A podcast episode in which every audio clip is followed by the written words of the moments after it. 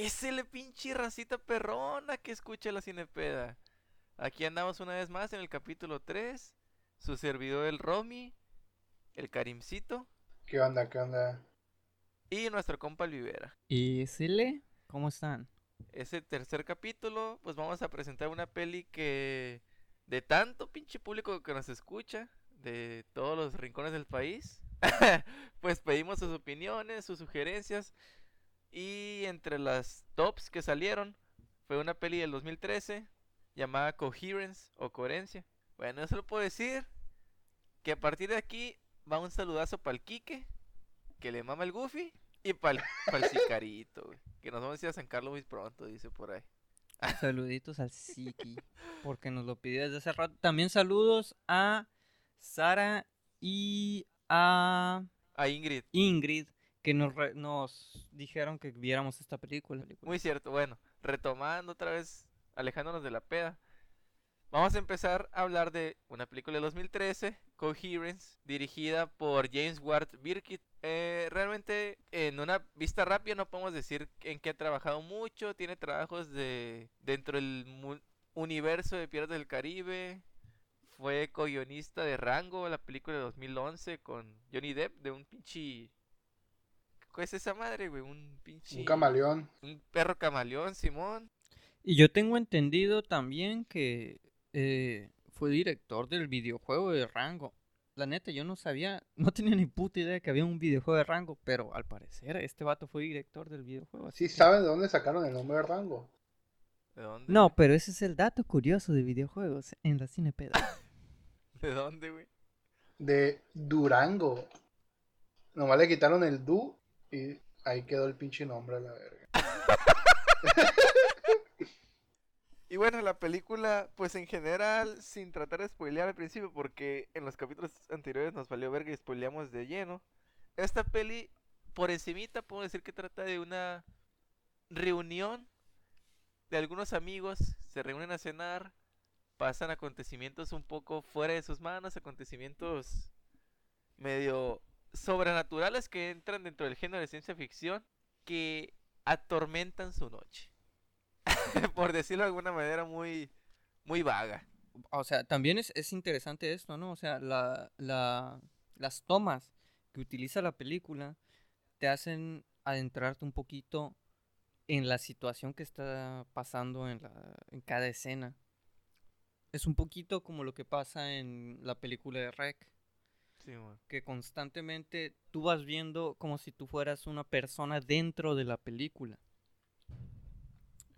Pero, pues obviamente no lo eres, ¿no? Pero la película está mimetizando esa sensación para que tú lo, lo vayas experimentando de una manera diferente. Desde el inicio, siempre se están utilizando escenas en las cuales tú te sientes este dentro del grupo. Sí, de hecho, a mí no me gustó al principio porque dije, ah, es que muchas veces en, las películas de bajo presupuesto se usa esa toma de fan footage o de primera persona, inmersiva, que las tomas son como muy cerradas, muy, muy demasiado pegadas a las personas. Dije, ah, esta película es tan de bajo de presupuesto que es así. Yo pensé que era como que en un trabajo cinematográfico barato y tenían que hacerlo así. Pero mientras pasó el tiempo, la música y las tomas aunque yo me quejé al principio dentro de mí, dije, ah, pinche película con esas tomas tan, tan enfadosas. Yo solito me sentí súper inmers súper inmerso en la, en la, en la tensión que están dentro de los personajes. O sea, la historia misma me, me mantuvo dentro, güey. Que yo le aplaudo eso. Yo, yo como espectador dije, qué hueva de peli, la neta, al principio. Pero esas mismas tomas que estás diciendo, sí, me, me atrap- a mí me atraparon, me gustó mucho. Sentí tensión sin darme cuenta. Yo la vi en, en castellano, güey, porque no la encontré en otra forma, güey.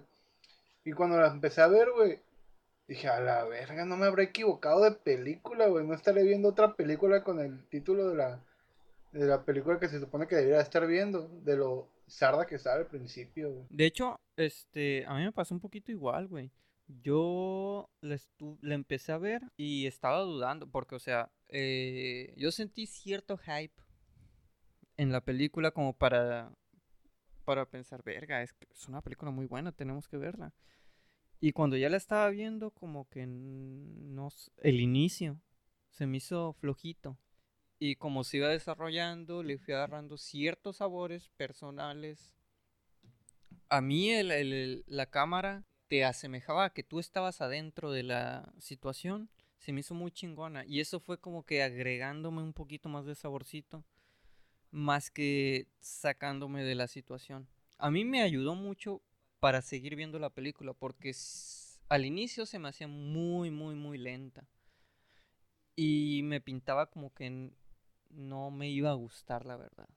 Sí, a mí me pasó igual. A mí al revés. O sea, llegamos a la misma conclusión, pero yo al revés. La misma toma a mí me da hueva, güey. Porque todas las, las, como ya dije, la estructura del phone footage y las muchas películas baratas, o sea, de presupuesto barato es como que tomas muy inestables, tomas muy disque inmersivas, pero es por el precio, pues, o sea, es por el, simplemente por la economía que quieren resguardar. Para mí, Sí. así, los primeros 15 minutos sí me dije, ay, qué hueva, loco. Pero la misma peli sigue una estructura muchas pelis exitosas funcionan. La primera media hora de a huevo tiene que ser el primer giro. Y en esta peli, a la, a la media hora exacta, es cuando salen de la casa. Los primeros minutos son la introducción de los Ajá. personajes, los conocemos, conocemos el arquetipo más o menos, por ejemplo, a Beth, la- el personaje espiritual. En los primeros minutos nos introducen fácilmente que es la morra que conoce, que cree en el Feng Shui, que le gusta lo sí. espiritual, que le gusta pues lo- los detalles así no no convencionales de la espiritualidad. Conocemos a la que se le puede decir como protagonista, que se fija en los detalles, Es que conecta la siguiendo situación la ciertos- actualidad. Siguiendo ciertos arquetipos que vimos en la en el episodio anterior, se podría decir que es el guariguano de esta película. A mí esta película me recordó mucho a otra que tiene el mismo arquetipo, se puede decir, de, de- bueno, una esencia igual, de que es así una cena, una, una, una sola escenario, un solo escenario, y así varios personajes interactuando en ese mismo escenario, intentando resolver un, un misterio que es la de la invitación, que está eh, en Netflix, en plataformas.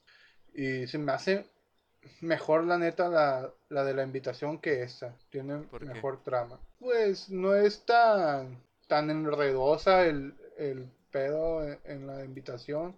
Y es más como una película de misterio que hay que resolver. Hace Mm. rato que la vi ya, pero... Simón. Esta me sonó mucho a, a la de Triángulo, la de tri- Triangle, o la de... Más o menos, o sea, la de Triangle es más parecida a esta, no sé si la han visto, que pues la comparan mucho con Círculo y con la del Cubo, pues las películas de las figuras geométricas. La de Círculo la de me gustó mucho a mí. ¿La de Triángulo la han visto? Eh, La intenté ver, pero la de no- no la triángulo es la Es de un la barco. nave espacial. No, es en un Ah, bar. no. Ese es el El círculo. Círculo círculo es Sí. una nave espacial, sí. Sí, el círculo sí lo vimos.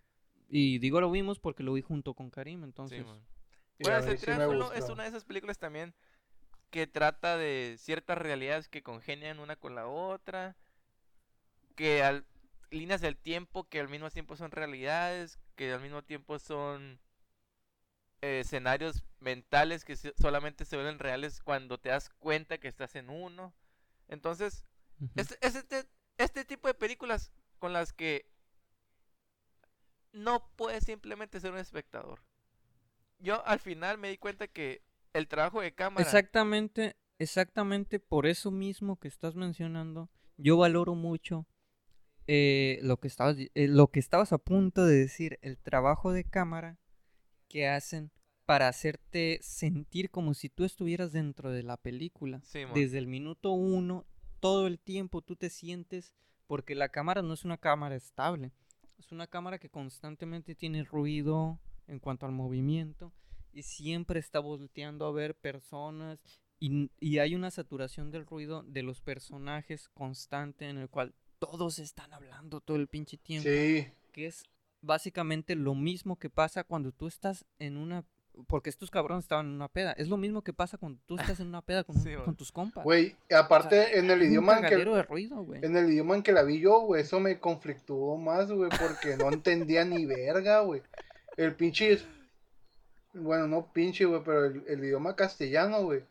Para mí, güey, muchos de los actores, güey, tienen la misma voz, güey. Yo, ¿quién verga está hablando a la verga? Porque era la pinche misma voz para todos, güey. No, No sí, de hecho, entendía, otro problema que ya muy siglo, muy década de los 20, del 2020, güey. Yo, yo tuve un conflicto güey, al principio, los primeros 10 minutos. Que los actores todos son hombres blancos y mujeres blancas, güey. Yo sí me confundí, la neta. Dije, ¿este vato es el, el que salió al principio o es el otro? Sí se parecen, güey. Todos son hombres blancos. Güey, yo, yo, Eh, yo no y la vi en el solo, güey. original. Y aún en el idioma original yo me confundí. Dije, este es el vato del inicio. Este es el mismo vato. Tuve que regresarle, güey. Güey, yo no la vi Yo- solo, yo no güey. tuve pro- Y el que, y la persona que me acompañó me, pregu- me dijo, oye, ¿y no sale un negro para saber quién se muere primero? Ah. es que no es horror. Eh, es exacto. ciencia ficción. Pero es que, es que pintaba como para hacer horror Sí, esta película, güey. Pero fíjate, algo que lo que, de lo que dijo el Rubén, robando un poquito la palabra otra vez, es que Dime, dime. todos se están interrumpiendo así tal como dices. Nos estamos interrumpiendo porque somos una reunión real. Yo vi por ahí unas, unas, este, pues entrevistas del director de Birkit. Es que la peli no está construida a través de un guion tal cual que signifique todo lo que vaya a pasar, sino que el director, James Ward Birkit, escribió un texto de 12 páginas alrededor de un año, ¿no? Algo así, trabajó en él y terminó lo depuró de 12 páginas. Entonces, Simón. Y les da mucha ventana improvisación a estos Sí, cabrones, entonces ¿verdad? realmente los actores Sí. se supone que son improv actors. Improv actors. Ajá. Entonces, a cada uno se le dio los detalles, se le dio los giros generales, se les dio las las El arquetipo. el arquetipo, que los detalles y las revelaciones de cada personaje. O sea, la actriz que interpretó a la protagonista solo sabía lo que le iba a pasar a ella. Entonces, solamente al conocer sus motivaciones, no tenía ni idea de los demás personajes. Por lo que el director, dentro de su discurso artístico, dice que logró, o al menos era el, el, la- el método por el cual lo- el método por el cual logró llegar a las reacciones, sorpresas y las respuestas reales a lo que llegó a suceder. Ok. Según esto, la meta Sí, era o sea- pues que los mismos actores estuvieran al pendiente como, la, como si fuera un escenario real de lo que sucedía, pues que no supieran lo que iba a pasar, que no supieran qué iba a hacer cada quien, que ellos mismos reaccionaran ante las respuestas de sus propios coactores, pues de sus compañeros. O sea que, o sea que los actores se quedaron igual de pendejos que yo al no entender la pinche película. Simón. Se supone que, que cada uno sí. conocía el, el arco único de su propio personaje. O sea, la, la idea era un poquito que se fuera construyendo la película en tiempo real. El problema que yo le vi a esto y que muchas personas le vieron por lo que estuve leyendo en internet es que varios actores no son realmente muy buenos en la improvisación. Entonces se notó en algunos personajes que eran muy planos, muy, muy planos. Entonces, si tú le cambias, si tú dices, eh, Eimir, creo que se llamaba uno, el Amir, el Amir. Eh, le voy a decir Emir porque es más fácil para nosotros. El Emir decía X cosa, igual el Hughes podía decir lo mismo porque realmente ninguno de los dos estaban cimentados bajo absolutamente nada y cualquiera de los dos podía hacer la misma situación y no pasaba absolutamente nada. Es como un poquito lo mismo que pasa en la película de Indiana Jones, que si Indiana Jones no aparece en ningún momento en la película, la película tiene los la, tiene la misma conclusión porque no afecta absolutamente nada en la trama de la película. Lo mismo pasa aquí. Los la, más de la mitad de los personajes no importan Sí, sí, para nada. eso sí, es La neta. Solo hacen. Son personajes excesivamente planos. Y ese es un conflicto que yo tengo con esta película. Sí es cierto, o sea, no todos los personajes están desarrollados. Y hay personajes que obviamente complementan a los otros. Lo que a mí me gustó es que llega un punto a ser divertido mientras más se expanden las posibilidades. Mira, esta película ya la conecté con dos otras pelis más famosas. Una con el enfoque de la perspectiva que está claramente demostrada en una película de tres años antes que es Shutter Island o Isla Siniestra, donde sale DiCaprio. Joyita, güey, joyita. Esa película, ¿sí lo vi que Es Rubén? una muy buena Sí, película que yo pensaba verla con ustedes, pero con la condición de que fuera en castellano y no en ¿Y inglés. por qué en castellano, güey? Porque sale en una canción de rap que me gusta y quisiera que la vieran así. Y Ah, Bueno, bueno. entonces, Solo si no se solo si es peli, güey. para los- y los que la hayan visto, un saludo para la Luisa. Es que esa peli juega mucho con la perspectiva, pues, o sea, la perspectiva es todo en esa peli. Juega con, con cómo tú percibes la, perce- la perspectiva del protagonista, porque el, el, el espectador no es el que decide su perspectiva, ¿no? Ajá, Entonces aquí sí, mismo, sí, sí. esta peli juega con la perspectiva, güey, de los colores ya predestinados de hace mucho tiempo por otras corrientes del arte, donde el azul representa calma, inteligencia, sabiduría, prudencia, personajes que controlan sus emociones. Entonces nosotros vemos a los que nosotros creemos que son los protagonistas usar los- las varitas azules de luz. Desde el Sí. principio las vemos de azules. Y la primera vez que se encuentran con sus con ellos mismos, los ve- vemos a su contraparte con luz roja, donde siempre hemos demostrado, Que hemos correlacionado el rojo con violencia, con hostilidad, Sí. con los malos, con los que son más enojones, no sé, o sea, la con el peligro inminente. Es un peligro el rojo, sí, directamente. Pero siguiendo un poquito eso, ¿el verde qué es? Yo en esta peli yo sentí que el verde es así algo inesperado, pero que es parte de sí mismo. Yo no, no así, a mí sí me agarró por sorpresa. la neta. Es lo que yo no entendí, güey. De quién verga eran los protagonistas, güey, hasta que dijo el Román de que todo el grupo de amigos principal de la, de la casa número uno, por decirlo así, era el protagonista, güey. Y los es que demás eran realmente con eso, con e- al final, cuando terminas todo el círculo de la historia, pues te das cuenta que estuvieron jodiéndote, güey, porque no hay ningún original. Tú decides desde tu perspectiva no, no, quién no, es el no. original. O sea, si- no, si hay un personaje principal ah, bueno, sí. Hasta en el final esta sale, ¿no? película, el, sí, el personaje principal es M. Es La- la, la línea rubia. temporal que es, sí, la chica rubia. Es la línea temporal que siempre estamos siguiendo. La única persona que ves de principio a fin, pero la ves como la misma persona constantemente. Después o Es fuera la de única que no sale de la casa. Hasta el final. Es la única a la Que es cual tú consciente de, ves de todo el desmadre. desde el inicio al fin y se acabó. Ok. No hay más. Tú ves a un personaje sin ninguna alteración en sus parámetros sociales, digamos. M es la misma desde el inicio al fin.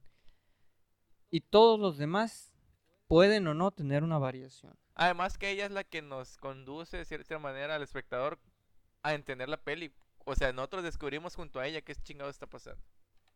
Y siguiendo con lo que estaba diciendo ahorita, además de que siento que esta peli usa mucho la perspectiva que se nota más en Shutter Island. La otra peli que me recordó mucho es una que acabo de ver hace como uno o dos días, de Gaspar Noé, una que se llama Irreversible. Donde Oh, esa peli toca temas muy fuertes, pero lo que quiero hablar de esa peli de Irreversible es que inicia y cierra con la misma frase, que la frase es que el tiempo lo destruye todo.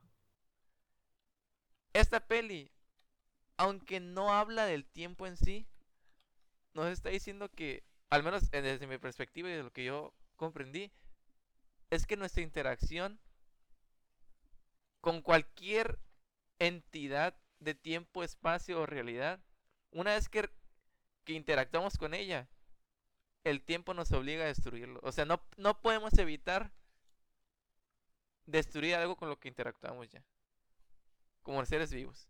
Cualquier acontecimiento que con el que tenemos un roce, ya no podemos dejarlo ser. Yo siento que, que irreversible y esta peli así, por a quien ha visto Reversible o quien la vaya a ver, es una peli muy fuerte, es una peli que no tiene nada que ver con esta, pero es esa frase del tiempo lo destruye todo. Para mí es, es un resumen de las dos. Ah, algo que habíamos dicho hace rato antes de empezar a grabar, pues que la peli nos introduce desde el principio con la frase del gato de Schrödinger. Sí. Que pues. De hecho, la, la película está basada en la teoría del gato de. Schrödinger. Entonces, es esa teoría, sí, sin meternos a la peli, la pura teoría del gato de Schrödinger. Para mí. Yo sí la puedo ligar claramente a la frase del tiempo lo destruye todo. Pero Si ¿cuál es la no- teoría? ¿Cómo? ¿De qué habla la teoría del gato? Pues la peli nos dice que la teoría del gato de Schrödinger es que se experimentó con la teoría física y la teoría cuántica, donde metes un gato en una caja donde convive con pues, un material venenoso y la teoría de física más racional nos dice que pues el gato o está vivo o está muerto, es una de las dos. Tienes que ser A o B, así muy muy positivista el pedo. Pero la teoría cuántica nos dice que pueden existir las dos realidades al mismo tiempo. O sea, el gato está vivo y está muerto. Hasta el momento en el que nosotros abramos la caja. Ok. Es decir, las dos realidades conviven una con la otra. Hasta que el individuo converge con esa con esa entidad. Es por lo que yo digo que el tiempo lo destruye todo. Si el tiempo no avanzara, no podemos interactuar con eso. Con ese choque de realidades. ¿Saben a qué otra película me recordó? A Donnie Darko, güey. Que también tiene como esas paradojas y cosas de del tiempo. No sé si, la- si ya la han visto. Yo la vi hace tiempo.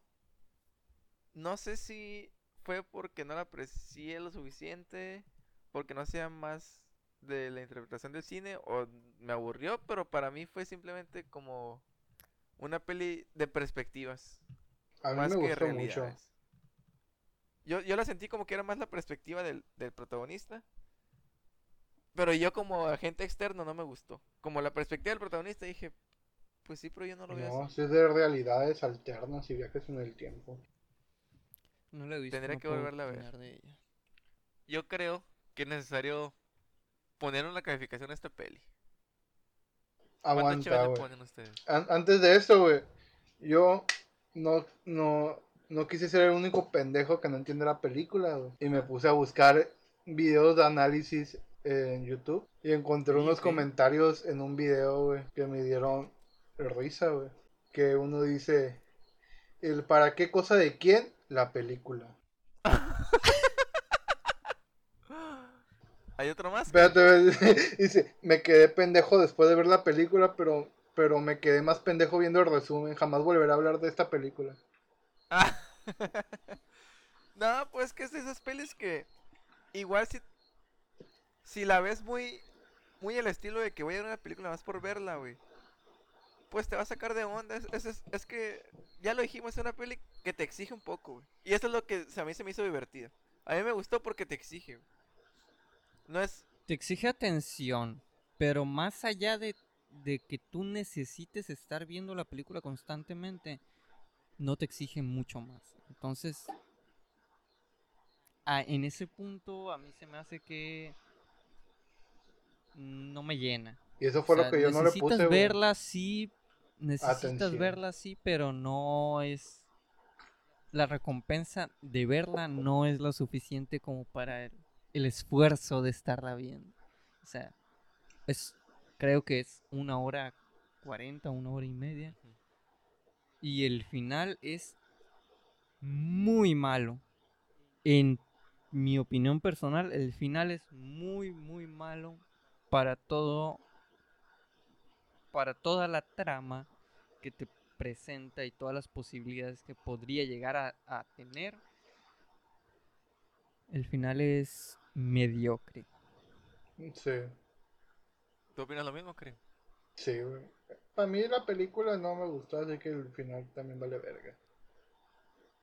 Y hay una película en la cual, hablando de finales, este, poco convincentes, eh, hay una película en la cual el final es similar, la cual es El Luchador, en la cual sale el antagonista principal de la segunda película de Iron Man, en el cual yo me Ah, basé para mis mechas, que no me acuerdo cómo se llama. Mickey Ah, ah, Rourke. ah. Mickey Rourke, exactamente, Karim. Eh, Mickey Rourke es un luchador Y el final es abierto, igual que esta película. Pero la abertura de ese final es muchísimo mejor que el final abierto que te presentan en esta película. En lo personal. Mm. Pues ni tan abierto. Tú sabes que va a haber un conflicto después de ese final, tú sabes que hay un conflicto. No es como el, final abierto de, Beat, de Birdman, por ejemplo, donde es súper abierto y tú decides qué es lo que vio la hija de Birdman. ¿Qué es lo que vio Emma Stone? No, güey, es que yo siento que está... A mí me gustó el final, no por cómo terminó, sino porque en cualquier escenario dado donde depende de uno, de uno mismo, muy probablemente, al menos el 90-80% de las veces, vamos a tomar decisiones egoístas porque es por el bien personal. O sea, yo en esa situación, güey, yo no voy a pensar porque, ah, yo quiero que todo les vaya bien. No, me vale ver, yo voy a buscar la situación donde a mí me vaya mejor y como la protagonista lo ve, ya full spoilers, para cerrar el puto podcast de este, de este capítulo, pues la protagonista busca un escenario donde ella va a estar más cómoda, valiéndole verga lo que pueda sufrir otra persona o ella, otra persona, cualquier otro cuerpo. O sea, ella busca el escenario donde esté más cómoda. Me parece perfecto lo que acabas de hacer, güey. Antes de dar las los tarritos de cerveza de nuestra calificación, ¿qué harías tú en esa situación? Güey, yo para. Yo, yo para empezar, güey, siempre me pregunté, güey, ¿por qué verga no agarraron el carro y se fueron cada quien para su casa a la chingada, güey? ¿Qué hubiera pasado si hubieran hecho eso, güey? Buen punto. Sí, o sea, es, es, uno, es una de las cosas que la peli no se, no se cuestiona. Una vez que agarran la, teoría de, de la de la decoherencia, ya la toman como un a huevo es la única verdad absoluta. Es la único que sí no me gustó la peli, pero pues le seguí el rollo. Es que ya una vez que lo leen en el libro ya no hay otra explicación. Esa es la explicación lógica. Que igual pues está padre pues, pero y sí te lleva fácil de la mano, pero nunca se lo cuestionan. Una vez que lo plantean ya nadie se lo cuestionó. Pero que yo siempre. ¿Qué hubiera pasado? Cabrón, ¿saben qué? Váyanse a la verga, yo me voy a mi casa, chinga su madre. Pero tú qué hubieras hecho entonces? ¿Tú te hubieras- ¿Eso? Sí, Váyanse o sea- a la verga, yo me voy a mi casa, chinga su madre. Es lo que yo hubiera hecho. Buena alternativa. No, ¿Y tú, Roman, qué, qué habrías hecho tú en esa situación, güey? O sea, realmente, o sea, con tus experiencias, con tu forma de ser, ¿qué chingados habrías hecho, güey? ¿Hubieras matado a todos los pinches demás que te encontraras, chingue su verga? ¿Hubieras ido a platicar con tu otro yo? ¿O qué verga había, habría pasado, güey? No, yo, yo, yo sí me sentí muy, muy identificado con cómo reaccionó la morra al final, pues, o sea, nadie era realmente de la misma realidad. Yo me hubiera ido, ¿saben qué? Me hubiera al realidad donde yo esté más a gusto. Donde todos sean como me conviene a mí. Porque yo no tengo miedo de decir que pues, la actitud humana es muy egoísta. Y yo lo acepto, me vale Sí. verga. O sea, Sí, si pero- puedo buscar una realidad donde yo puedo estar más cómodo, donde nadie va a tener pedos conmigo, no va a haber conflictos en mi bolita de amigos, pues fuga. Y si eso implica matar a otro yo, pues realmente el bienestar humano es dentro de sí mismo, no. El bien común para mí no. No es tan real como el bien de uno mismo.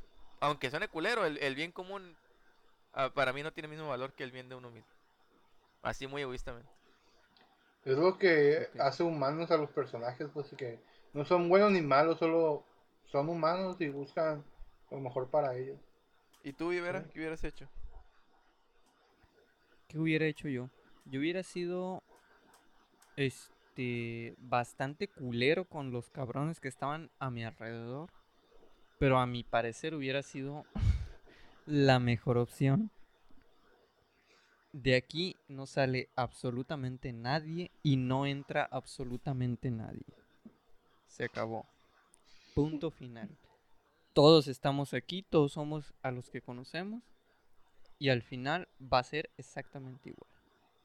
Pero, ¿quién dice que te van a hacer caso? En la película hay, hay personajes que sí dicen, güey. Es que la mafia de la peli también es eso. O sea, obviamente nosotros lo decimos en una perspectiva donde ya conocemos todas las circunstancias, pero los personajes desde el frame 1 no sabían que existían 5 millones de realidades también. O sea, cuando llegan los primeros Sí. güeyes piensan que son sus compas, pero ya era una pinche realidad 7 esos güeyes. Pero para ellos eran dos realidades nomás, ¿no? Pero el, el, eh, mi idea es que en el momento en el cual yo veo que hay algo raro, ¿por, por qué? Porque yo he visto películas de pinche terror desde los pinches seis años. Yo digo, güey, te separas y te vuelvo a ver, te voy a matar a la verga. Así que ponte, ponte trucha, cabrón. Tú no te mueves de aquí en ningún momento. Pura vez. Todos somos uno y se acabó. Imagínate que vas a cagar y el, el vivero no se da cuenta y regresas a chingar a tu madre. La última cagada. Pues sí, Mira, güey, ¿sabes por qué la peli a mí me parece bien? Ya para cerrar. porque estás pedo. Porque da espacio a este tipo de discusión. güey. Una peli Yo tan sí. plana no daría una- un espacio para esta discusión. Todavía nos pudiéramos ir de paso diciéndote, güey. Pero es que. Imagínate ese escenario, güey. Con personas que nosotros conocemos. El Iván, la Pita, el Alan, el Penchi, güey. Son personas muy diferentes que no van a congeniar en los mismos pensamientos, güey. Una persona, cualquiera de esas cuatro o cinco que dije, güey. Una de esas personas, al menos, va a ser demasiado atrabancado y va a hacer algo. Una otra persona va a decir, no, ¿sabes qué? Nadie te va a aguantar un vergazo en la nuca, güey. Así que se me ponen pendejos igual y un vergazo en la nuca y amanecen el día siguiente. Güey, pero, pero con la pita es fácil reconocerla, güey. Si le pones unos vidrios quebrados y no se tira en ellos, güey, no es la pita, güey. Pero de las 5 millones de realidades, ¿tú crees que al menos 2 millones no van a ser así?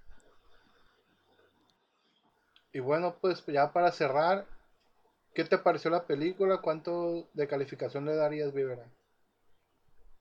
Pues la neta yo le daría siete tarritos porque el final se me hizo muy flojo, güey.